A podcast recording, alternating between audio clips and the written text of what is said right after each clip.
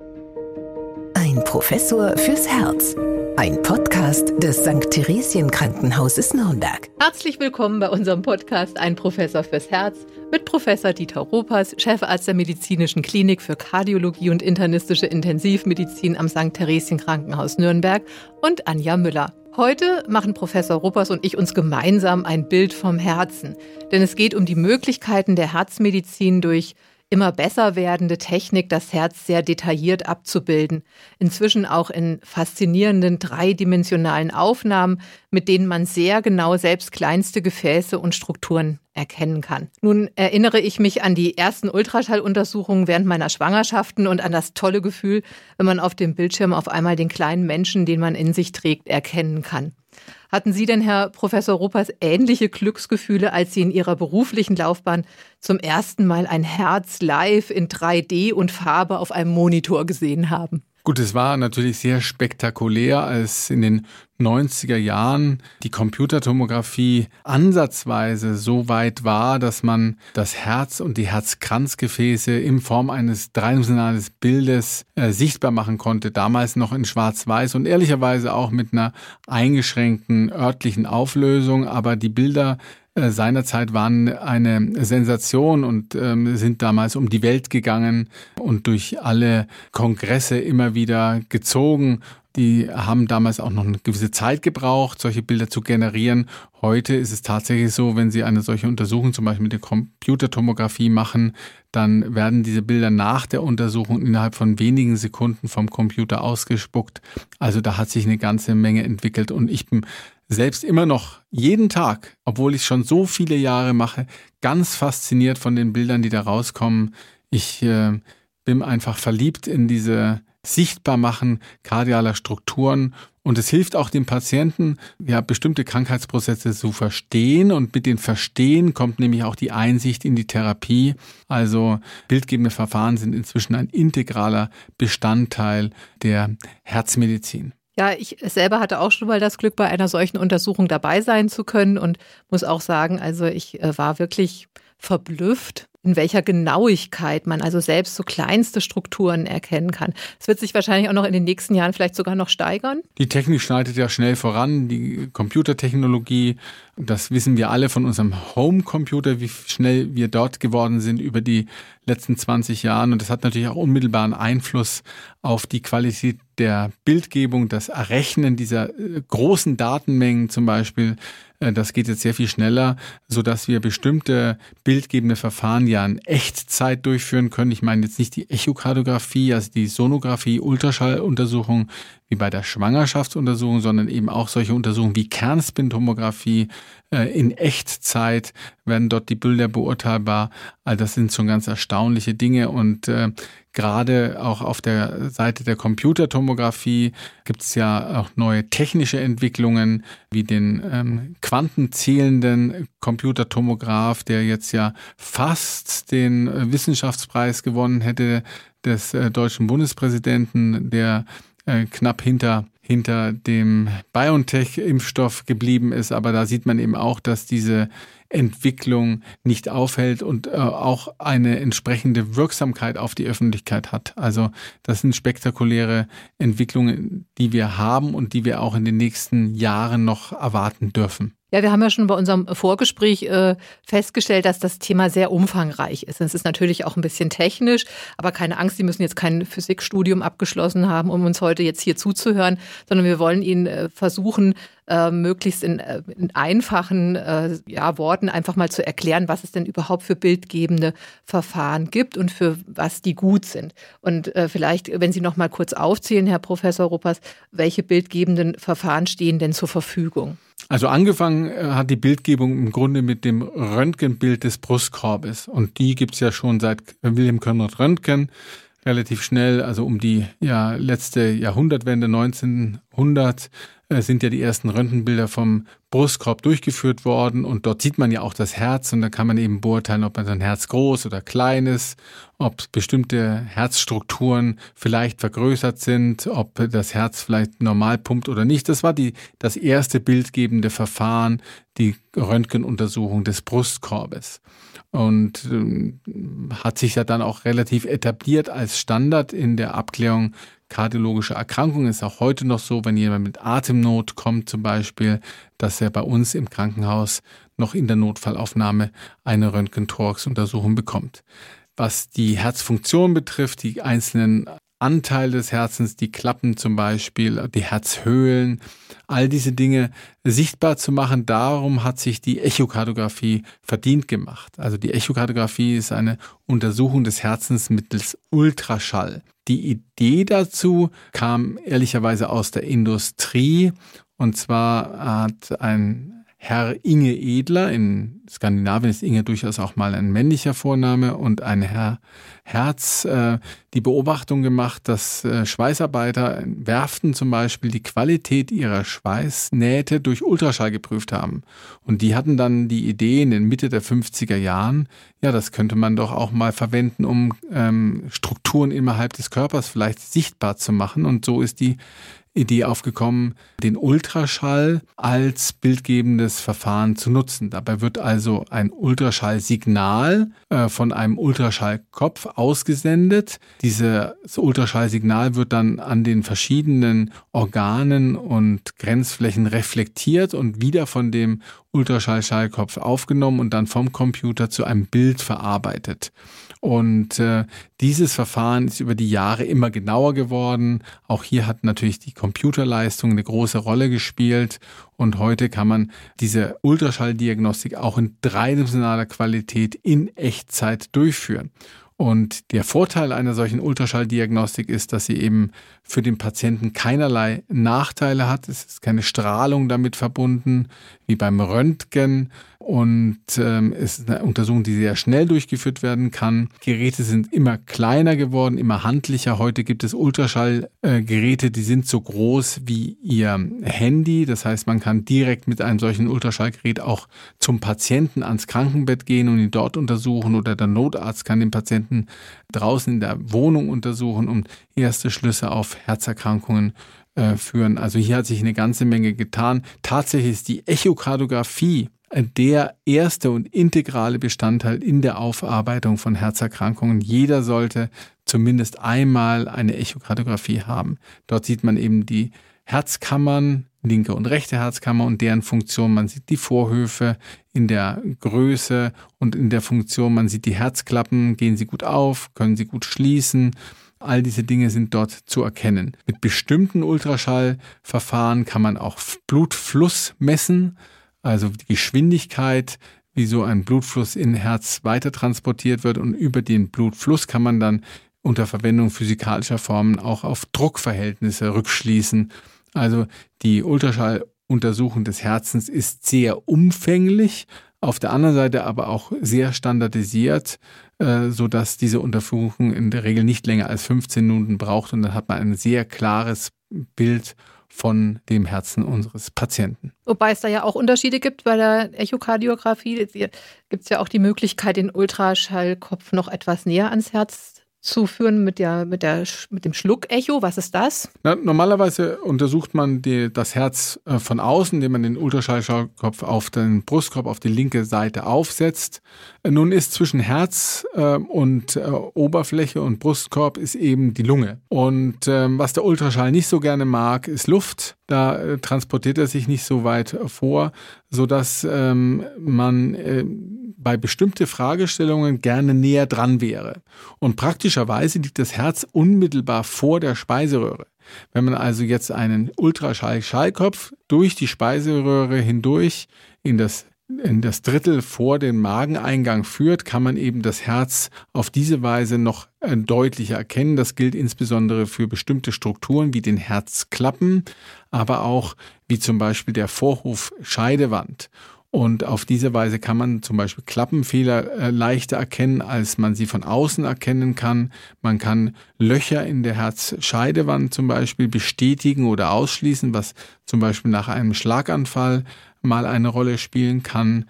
Ähm, man kann ähm, Blutgerinnsel, die sich im Herzen eventuell bilden bei Patienten, die einen unregelmäßigen Herzschlag, also Vorflimmern haben, vorher durch diese sogenannte transösophagale Echokardiographie oder kurz TEE e ausschließen und kann im Anschluss dann eine ähm, ein, äh, diese Herzrhythmusstörung mit einem kurzen Stromstoß wieder beseitigen, ohne dass man Angst haben muss, dass der Patient danach einen Schlaganfall hat. Das wären also typische Indikationen für solch eine TEE-Untersuchung und das entspricht im Prinzip einer Magenspiegelung, die der Patient, weil er ja in einer Art äh, Schlafnarkose ist, also nicht in einer Vollnarkose, gar nicht mitbekommt. Also ein sehr elegantes Verfahren, um also einen klaren Blick auf kardiale Strukturen zu ermöglichen. Ja, das hörte sich erstmal so erstmal ein bisschen unangenehm an, aber wenn Sie sagen, da ist man in so einem Dämmerschlaf, dann bekommt man das ja erstmal gar nicht so mit. Nein, wir sind sehr bemüht, dass der Patient eben nichts davon mitbekommt, denn einige dieser Patienten brauchen eine solche Untersuchung vielleicht noch einmal und da ist es günstig, wenn Sie uns in angenehmer äh, Erinnerung behalten, denn dann haben Sie beim zweiten Mal keine Sorge vor dieser Untersuchung und ähm, sehen der, äh, der Untersuchung eher gelassen entgegen. Wenn Sie sehr schlechte Erfahrungen gemacht haben, möchten Sie vielleicht die Untersuchung ein zweites Mal nicht mehr haben. Deswegen ist es uns auch wichtig, dass die Patienten möglichst adäquat sediert sind. Außerdem sind die Untersuchungsbedingungen dann auch für uns einfacher. Und was ist ein Stressecho? Nun, beim Stressecho ähm, versucht man herauszufinden, ob ähm, am Herzen Durchblutungsstörungen vorliegen, die zu einer Funktionseinschränkung führen. Also der Mensch hat zwei Herzkranzgefäße, eine linke Herzkranzarterie, die sich in die Vorder- und die Seitenarterie aufteilt und eine rechte Herzkranzarterie, die die Hinterwand versorgt. Und die Vorstellung ist jetzt eben zu erkennen, ob im Bereich der Vorder-, Seiten- oder Hinterwand unter Anstrengung eine Funktionsstörung auftritt, die in Ruhe nicht auftritt. Und das kann man durch zweierlei Stressmethoden machen. Einmal das, was wir von Belastungs-EKG auch kennen, indem wir einfach den Patienten ja mehr körperlich fordern. Das heißt, überwiegend wird das dann in Form einer Fahrradbelastungsuntersuchung gemacht. Der Patient sitzt also auf diesem Fahrrad halb liegend, damit er untersucht werden kann durch den Ultraschall und tritt dann immer stärker in die Pedale. Dadurch steigt die Herzfrequenz und der Blutdruck. Es werden zu definierten Zeiten ähm, dieser Belastung Aufnahmen gemacht, also in Ruhe unter steigender, unter maximaler Belastung und nach der Belastung. Dann vergleicht man die Bilder, ob sich vielleicht eine Wand in der Belastungsphase weniger gut bewegt als in der Ruhephase. Das ist also die Fahrradbelastungs-Stressechokardiographie.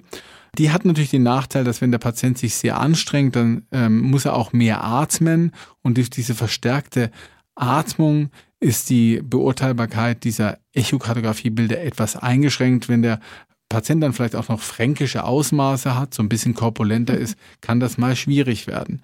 Deswegen wird von den meisten Kardiologen eigentlich die pharmakologische Stressechokardiographie bevorzugt, wo man also den Patienten mit zum Beispiel einem Stresshormon in definierter Dosis und in steigender Dosis behandelt. Das heißt, das Herz schlägt dann schneller und kontrahiert sich etwas stärker.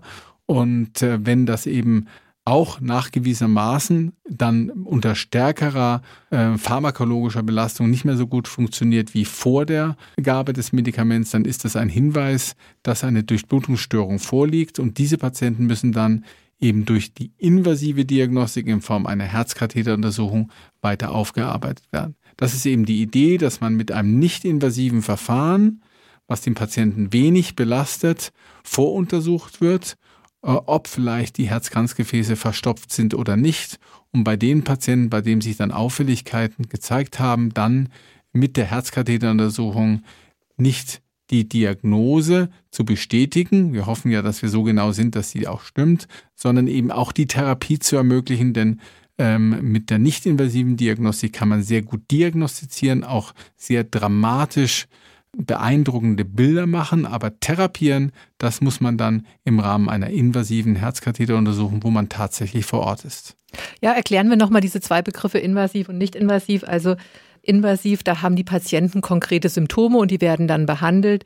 Und nicht invasiv be bedeutet, die Patienten haben jetzt eigentlich erstmal vielleicht keine Symptome oder man schaut aber zumindest erstmal präventiv, vielleicht sind da Risikofaktoren da und da setzt man dann diese bildgebenden Verfahren ein. Habe ich das jetzt so richtig erklärt? Na, invasiv bedeutet eigentlich, dass wir mit, mit irgendein Instrumentarium tatsächlich in den Körper und in, dabei insgesamt in die Gefäße äh, mit ähm, reingehen. Also hier meine ich den Herzkatheter, wo wir mit einer mit einem Zugang über eine Schlagader, dann einen Katheter zum Herzen vorführen und dort eben die Herzkammern oder vor allen Dingen die Herzkranzgefäße selektiv aufsuchen und dann dort äh, Bilder äh, machen, meistens in Form einer Röntgendiagnostik und eben versuchen dann auch, wo wir schon vor Ort sind, die entsprechenden Engstellen zum Beispiel zu behandeln. Das wäre invasiv.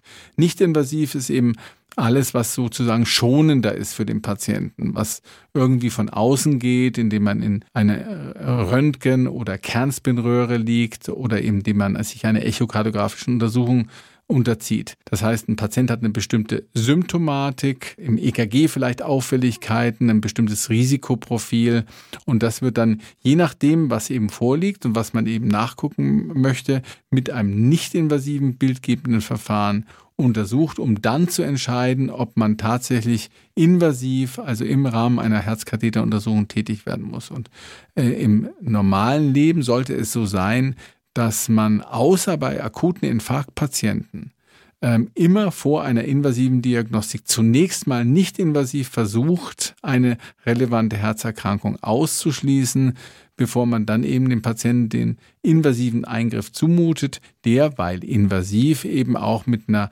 etwas höheren ja, Komplikationsrate verbunden ist und wenn es nur die Nachblutung aus der Punktionsstelle ist. Ja, Sie haben jetzt schon äh, mal den Bogen geschlagen zu den anderen Untersuchungsverfahren, also Computertomographie, MRT, da kommen wir jetzt äh, dazu. Äh, da heißt es dann von Patientenseite oft, ich komme in die Röhre. Ja, welche Röhren sind denn da gemeint? Es gibt die Röhre der Computertomographie. Das ist, wenn man genau hinsieht, eigentlich ein ganz großer Ring, in dem sich eben die Röntgen- und Detektoreinheit um den Patienten herumdreht. Und während dieser Drehung werden eben Röntgenbilder akquiriert. Gleichzeitig wird der Patient durch diese Röhre über die Tischbewegung hindurch transportiert. Und auf diese Weise kann man eben Röntgenbilder vom Herzen machen, Schnittbilder, die dann vom Computer zu einem zwei- oder eben auch dreidimensionalen Datensatz zusammengerechnet werden. Hier ist es jetzt so, dass natürlich im Gegensatz zu allen anderen Organen, die wir so im, Körper haben, die zum Teil ja auch sehr klein sind, ja, äh, wird die Untersuchung des Herzens allerdings durch eine Besonderheit äh, erschwert, nämlich dass das Herz sich ja, Gott sei Dank und hoffentlich auch sehr lange, immer zu bewegt. Also die Bewegung ist eine ja, Herausforderung für jede Art von nicht-invasiver Bildgebung, denn damit kommt neben der hohen Ortsauflösung, die eine solche Methode braucht, um zum Beispiel sehr kleine Strukturen darzustellen, die Herzkranzgefäße zum Beispiel, sind ähm, am Anfang so um die vier Millimeter dick und werden dann immer kleiner, bis in den weit in den Submillimeterbereich. Also diese kleinen Strukturen darzustellen, braucht man eine hohe Ortsauflösung, aber man braucht, und das ist eben der Unterschied zum Beispiel zum Gehirn oder zum Becken oder zum Fuß, zum Knie, braucht eben auch eine hohe Zeitauflösung, um die Herzbewegung sozusagen einzufrieren. Das gelingt mit dem Herz-CT und auch mit dem Herz-MRT so, dass man gleichzeitig das EKG eines Patienten ableitet und über die EKG-Signale dann immer die gleichen, die gleiche Herzphase identifiziert, äh, in dem bestimmte Bilder aufgenommen worden sind und auf diese Weise mit diesem Trick des EKG-Triggerns, so nennt man das, dann eben relativ artefaktarme Bilder generiert. Und da ist eben die Zeitauflösung sehr, sehr wichtig. Wie beim Fotoapparat, wenn Sie versuchen, einen Kolibri zu fotografieren und äh, Sie haben eine einfache Kamera, dann können Sie den Flügelschlag nicht erkennen. Haben Sie eine Hochfrequenzkamera mit sehr schneller Bildgebung, dann können Sie auch die Flügel beim Kolibri erkennen. So ist es eben bei der Herz-CT-Bildgebung auch. Sie brauchen eben zweierlei. Sie brauchen die hohe Zeit und die hohe Ortsauflösung. Und seit einigen Jahren erlaubt die Technik, eben weil sie dieses ermöglicht, auch eine Darstellung der Herzkranzgefäße, auch kleiner Strukturen des Herzens von außen. Ja, wie lange dauert dann eine solche Untersuchung? Nur die CT-Untersuchung geht schnell vom äh, Platzieren des Patienten auf dem Untersuchungstisch und dann wird ein bisschen die Untersuchung erklärt und die Atemkommandos trainiert, die erforderlich sind. Also Mitarbeit des Patienten ist ganz entscheidend für ein Gelingen der Untersuchung. Aber wenn Sie das alles abgearbeitet haben, bis die erste Untersuchung gemacht wird, bis zur letzten Aufnahme, das sind weniger als drei Minuten. Also das sind ganz schnelle Untersuchungszeiten. Bei der Kernspintomographie das ist die andere, über die wir noch nicht gesprochen haben. Das ist auch jetzt kein großer Ring, sondern das ist dann tatsächlich eigentlich so eine Art Röhre. Die Kernspintomographie, die kann länger dauern. Das hängt so ein bisschen von der Fragestellung ab, welche Überlegungen man hat, was abgeklärt werden soll. Aber hier können die Patienten tatsächlich auch mal 30 bis 45 Minuten in einer solchen Kernspin-Untersuchung ja, ähm, aufgearbeitet werden. Und äh, weil Sie jetzt gerade gesagt haben, da sind dann Röntgenstrahlen im Einsatz, das bedeutet ja auch wieder Strahlung und auch den Einsatz von Kontrastmitteln. Wie belastend ist dann diese Untersuchung? Also die äh, modernen CT-Geräte, die ähm, das Herz untersuchen, die benötigen dazu eine Strahlenexposition, die ungefähr in dem Bereich liegt, den sie natürlicherweise jetzt zum Beispiel in Nürnberg abbekommen durch die Strahlung aus dem Weltall und die Strahlung aus dem Boden, die wir eh haben. Das sind ungefähr 2,5 Millisievert.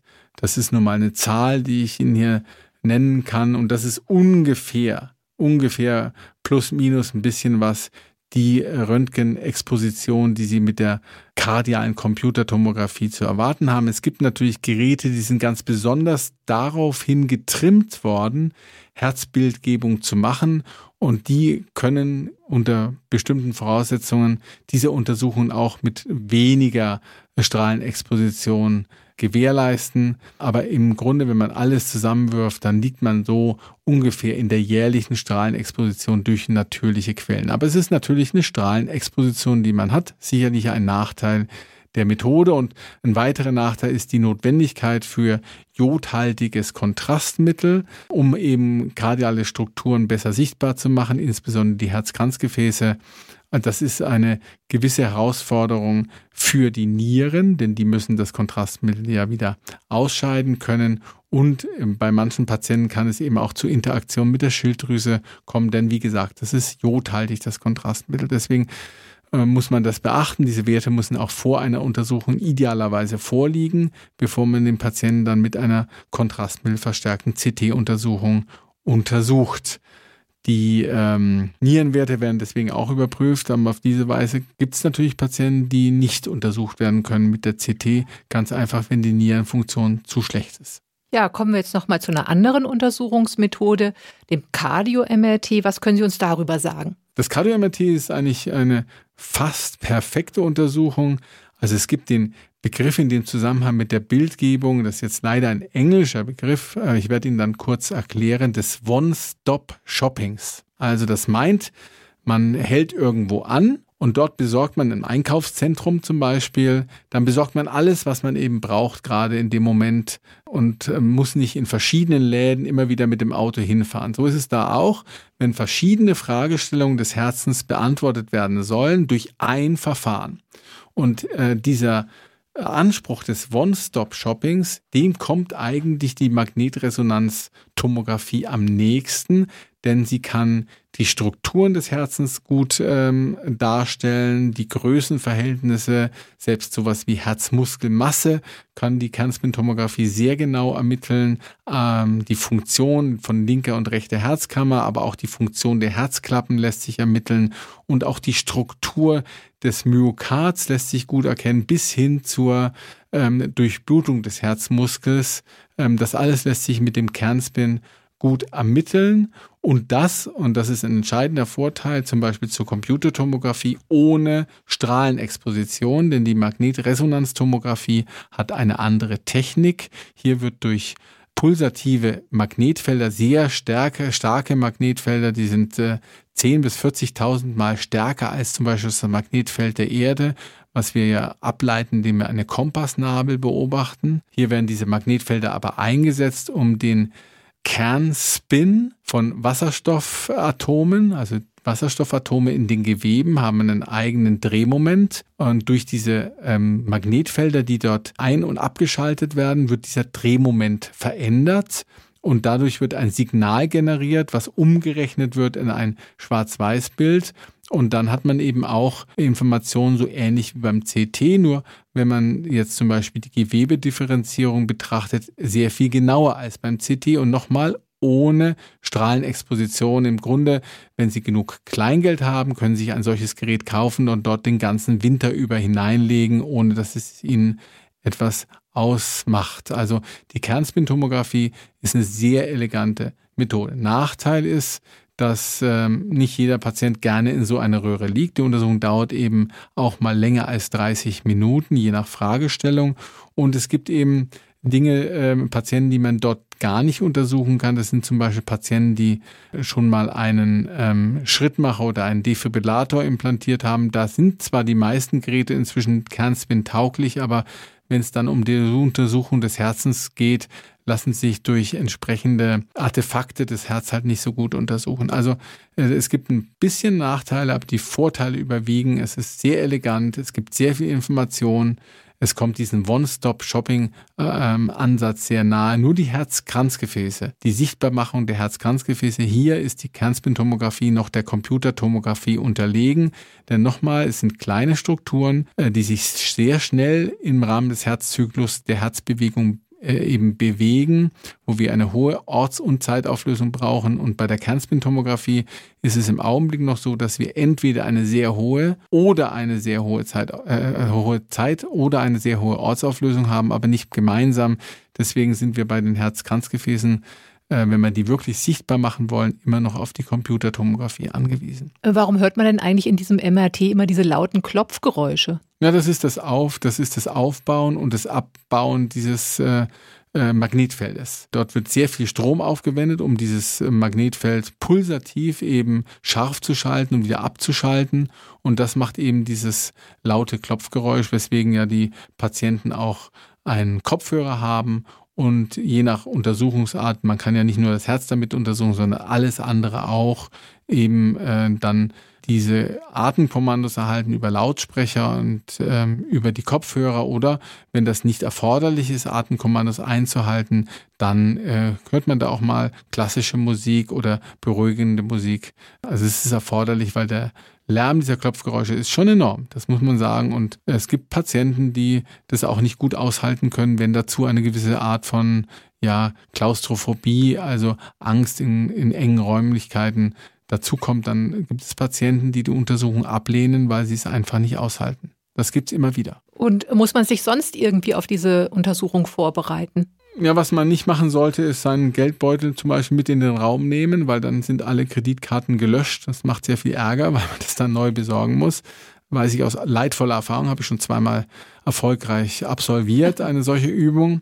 Aber es ist eben so, dass je nach Untersuchungsfragestellung ist es zum Beispiel auch erforderlich, dass man bei der Kernspintomographie bestimmte Medikamente vorher absetzt oder zum Beispiel auf den Genuss von Schokolade oder Kaffee vor der Untersuchung verzichtet. Wenn es zum Beispiel darum geht, eine Stress-Kernspin-Untersuchung zu machen unter, unter Verwendung eines bestimmten Medikaments, hiermit meine ich das sogenannte Adenosin, dann sollte man vorher eben keine Schokolade essen und keinen Kaffee trinken, weil diese ähm, Inhaltsstoffe in der Schokolade und im Kaffee Rezeptoren blockieren, die man eigentlich gerne dann für das Adenosin vorgehalten hätte. Also darüber werden aber die Patienten vorher äh, sehr genau informiert. Auch Beta-Blocker zum Beispiel, da kann es sinnvoll sein. Das gilt aber auch für die Echokardiographie und fürs äh, andere bildgebende Verfahren, wenn man die vorher, zumindest am Tag vor der Untersuchung, nicht einnimmt. Ja, Sie haben gesagt, das ist so eine sehr elegante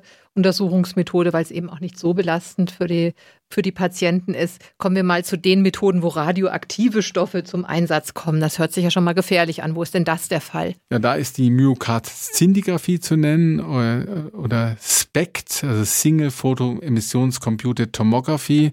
Das hört sich sehr kompliziert an und damit auch irgendwie neu, ist es aber gar nicht. Die Myokard-Szintigraphie wird schon seit Jahrzehnten innerhalb der Herzdiagnostik durchgeführt. Hier wird ein Radiopharmakon gespritzt, also ein radioaktives markiertes Medikament, das sich dann im Rahmen der Herzdiagnostik eben im Herzmuskel verteilt und, das, und diese Signale, die ausgesendet werden, das sind in dem Fall Gammastrahlung, wird dann von einer Gammakamera aufgenommen und dann zu einem Bild verarbeitet. Und auf diese Weise kann man zum Beispiel sehen, ob ein Herzmuskel gut durchblutet ist, wie die Funktion des Herzmuskels ist oder ob sich zum Beispiel mal ein Schaden nach einem Herzinfarkt in Form eines bindegewebigen Umbaus des Herzmuskels gebildet hat, eine sogenannte Myokardfibrose. Das kann einen die Myokardszintiographie sagen. Hier muss man sagen, dass in Amerika zum Beispiel das ein sehr, sehr etabliertes Verfahren ist. Das wird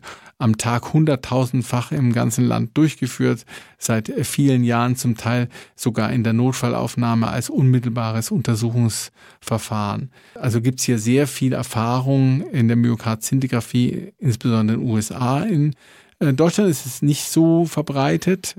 Äh, es gibt relativ wenige Institutionen, die das anbieten, aber es gibt sie, auch in Nürnberg mehrere Zentren, die Myokardzintigraphie durchführen, aber es ist im Vergleich zum Beispiel zum CT und dem Kernspin nicht ganz so populär. Nachteil ist, ähm, dass äh, es mit einer gewissen Strahlenexposition verbunden ist, auch wenn die Strahlenexposition im Verlauf der Jahre jetzt deutlich abgenommen hat und dass die Ortsauflösung im Vergleich zum CT und zum MRT geringer ist. Auf der anderen Seite ist es eben ein ganz anderes Verfahren. Hier ist es nicht so, dass man mit einer ja, bestimmten Bildgebung das Organ durchdringt, sondern hier ähm, bringt man etwas in das Zielorgan hinein, wo, wo etwas ausgesendet wird, was dann eine Gammakamera von außen erfasst. Also es ist eine ganz andere Methode, deswegen Emissionstomographie. In den Spekt steckt das Wort Emissionstomographie ja schon drin. Und so kann man nämlich äh, Stoffwechselvorgänge innerhalb des Herzmuskels sichtbar machen, was man mit den anderen bisher genannten Methoden eben nicht kann. Ja, und dann noch ein kurzes Wort zu einem ganz schwierigen Wort. Positronenemissionstomographie. Was ist das denn? Ja, das ist ein sehr aufwendiges Verfahren, das sogenannte PET. Äh, das wird immer durchgeführt in Zusammenhang oder in Kombination mit einem CT. Deswegen sprechen wir eigentlich vom PET-CT. Ja, Position-Emissionstomographie. Auch hier Emission. Auch hier wird also ein Signal, was aus dem Gewebe kommt, von außen aufgefangen und dann zu einem Bild errechnet. Also nicht so wie bei den CT, MRT und Echo. Geräten haben wir hier wieder mit Emissionen zu tun. Und hier werden eben auch wieder Radiopharmakons mit äh, entsprechend radioaktiv markiert, die sich dann in den Geweben verteilen und dort dann ähm, ein Signal erzeugen, was zu einem Bild verarbeitet werden kann. Der Vorteil der PET ist eben, dass sie Stoffwechselaktivitäten sichtbar machen kann. Also nehmen wir an, wir haben zum Beispiel eine Entzündungsreaktion um eine Herzklappe herum, dann kann PET diese Entzündung um die Herzklappe herum sichtbar machen. Und das ist ein großer Vorteil, wenn es zum Beispiel um die Frage geht, ob eine künstliche Herzklappe infiziert ist oder nicht, weil das kann man eben mit CT, Echo oder Kernspintomographie nicht gut sehen. Hier hilft die PET weiter, weil Entzündung geht einher mit einer sehr stoffwechselhohen Aktivität und äh, das macht das PET sichtbar. Und das CT dazu in Kombination ist oft ein Gerät,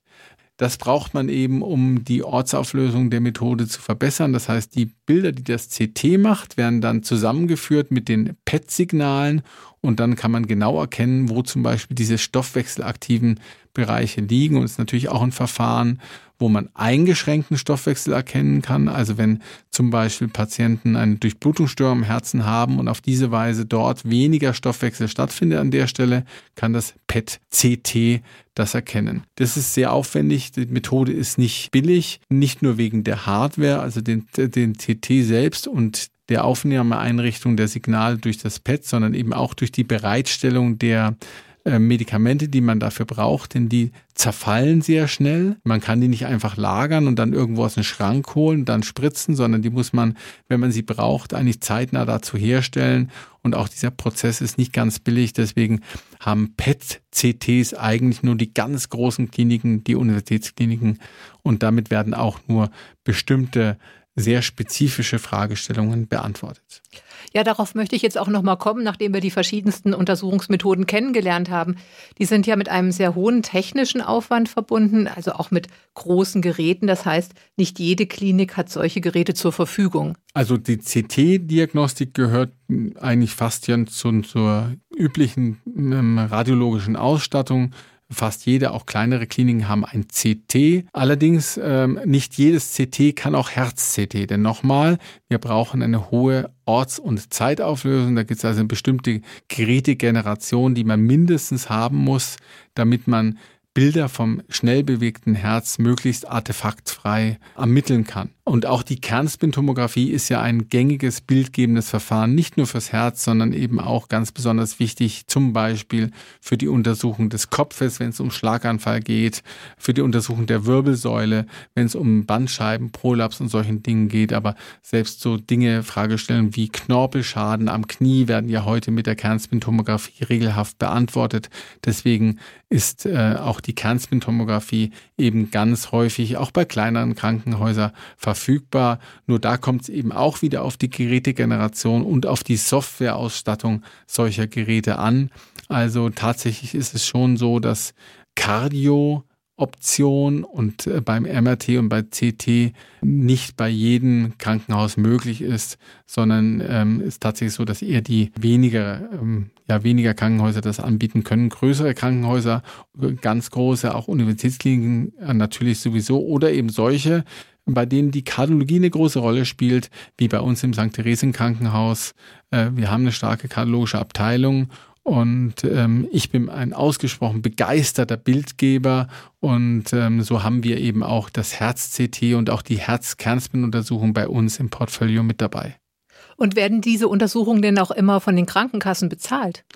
Also man muss es, also tatsächlich hat der Patient, ähm, wenn er nicht zusatzversichert ist, aber auch dann, auch die zusatzversicherten Patienten, die haben keinen gesetzlichen Anspruch darauf. Es kommt ein bisschen auf die Fragestellung an, aber wenn es zum Beispiel um die Herzkranzgefäße geht oder die Herzleistung, haben die Patienten keinen Anspruch auf eine Erstattung der Kosten. Aber viele ähm, Kostenträger, ähm, mit denen man das vorab bespricht, ähm, übernehmen die Kosten eben dann schon. Und es gibt natürlich auch Fragestellungen, bei denen das äh, klar ist. Die Myokardzintigraphie zum Beispiel wird fast immer auch von den Kostenträgern bezahlt und bei den in Anführungszeichen neueren Verfahren der Computertomographie und der Magnetresonanztomographie ist auch sehr viel Bewegung drin, weil nämlich in den Leitlinien in den kardiologischen Behandlungs- und Diagnoseleitlinien der letzten Jahre die gerade die CT-Untersuchung einen sehr hohen Stellenwert bekommen hat, zum Beispiel bei der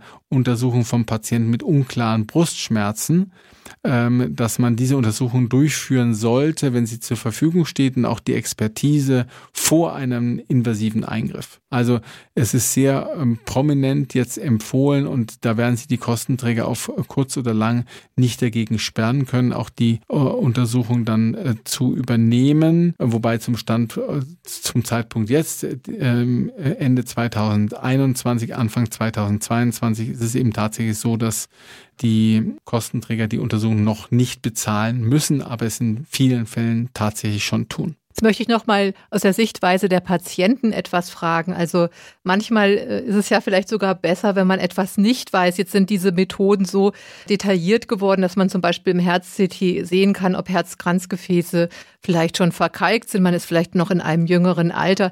Ist das dann nicht auch eine Belastung äh, für den Patienten, wenn er so eine Diagnose dann bekommt? Jeder Patient geht natürlich unterschiedlich damit um. Und ich gerade diese Herz-CT-Diagnostik ist etwas, mit dem ich mich schon seit 25 Jahren sehr intensiv beschäftige, in allen Kliniken, an denen ich bisher gearbeitet habe. Tatsächlich ist es auch das Thema meiner Doktorarbeit gewesen und auch das Thema meiner Habilitationsschrift, die CT-Untersuchung des Herzens. Und es, von der Idee ist es natürlich schon sehr, sehr reizvoll, wenn man eine Erkrankung der Herzkranzgefäße diagnostiziert, viele, viele, viele Jahre bevor ein Herzinfarkt zum Beispiel auftreten kann, weil man dann wenn man das erkennt, frühzeitig in einen entsprechenden Krankheitsprozess ja auch segensreich eingreifen kann. Das ist ja die Idee der Sichtbarmachen von Verkalkungen der Kranzgefäße, denn es gibt keinen anderen Grund für verkalkte Kranzgefäße als die Herzkranzgefäßerkrankung. Und wenn man das frühzeitig erkennt, dann kann man die Erkrankung aufhalten, indem man eben eine entsprechende Therapie einleitet. Und die allermeisten Patienten, ja, die sind eher froh und dann auch entsprechend motiviert, wenn sie um die Erkrankung wissen. Ne? Die Einnahme zum Beispiel eines Blutfettsenkers ist für viele vielleicht lästig. Man hat auch gehört, dass es eigentlich nicht so attraktiv ist, dass es Nebenwirkungen geben kann. Also warum soll ich das machen? Nur auf den bloßen Verdacht hin, dass sich vielleicht mal was entwickelt. Wenn ich dann erste Veränderungen an den Kranzgefäßen im Rahmen einer solchen Untersuchung festgestellt habe, ist die Motivation, eine solche blutversenkende Therapie durchzuführen, sehr viel höher. Das gibt es auch Studien dazu, dass wenn man die Patienten die Bilder zeigt oder die Bilder sogar ausdruckt und dann zum Beispiel an die Kühlschranktür heftet, dass diese Patienten eine weit höhere Bereitschaft haben, ähm, prophylaktische Maßnahmen auch äh, durchzuführen als Patienten, bei denen man das vielleicht nur annimmt.